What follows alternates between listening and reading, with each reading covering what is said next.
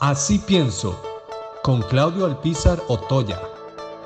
En estos días, eh, la molestia de algunos sectores en relación a que se empieza a desgranar y a sacar a algunos actores públicos de nuestro país de la ley de empleo público. Y es que iba a ser así. Eh, resulta que nuestra constitución establece algunos grados importantes de autonomía que tienen que ser respetados. Los diputados han perdido muchísimo tiempo en un proyecto que desde que nació, nació con grandes deficiencias para poder ser tan, tan, tan, tan grande o de, tan, de abarcar tanto espacio como ellos pretendían de toda la institucionalidad nacional. Es una lástima que ese proyecto no va a tener buen puerto porque desde el arranque arrancó mal. Arrancó como una moneda de cambio con el Fondo Monetario Internacional y la premura de corregir algo que debemos corregir inteligentemente, racionalmente y también respetando a nuestra Constitución, los ha hecho a los diputados de la República cometer mucha torpeza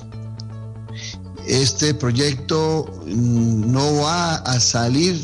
con las calidades que debería salir, respetando las autonomías correspondientes y corrigiendo muchos de los temas del empleo público que se han discutido y que por supuesto los costarricenses estamos de acuerdo en que deben ser corregidos, pero, dentro del marco del de, eh, conocimiento técnico y el conocimiento de lo que es nuestra constitución política.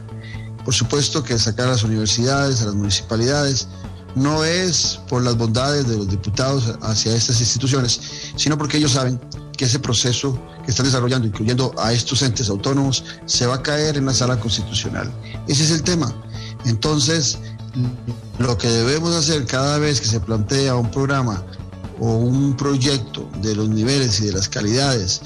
eh, tan amplias como es el tema del empleo público, debe ser involucrar a muchos actores del sistema y aparte de eso, que quienes están desarrollándolo tengan un amplio conocimiento de lo que es el Estado costarricense, de las diferencias que hay, de las separaciones de poderes, de las autonomías y mucho más. Si no, todas esas horas y todos esos días y esos meses que se han invertido,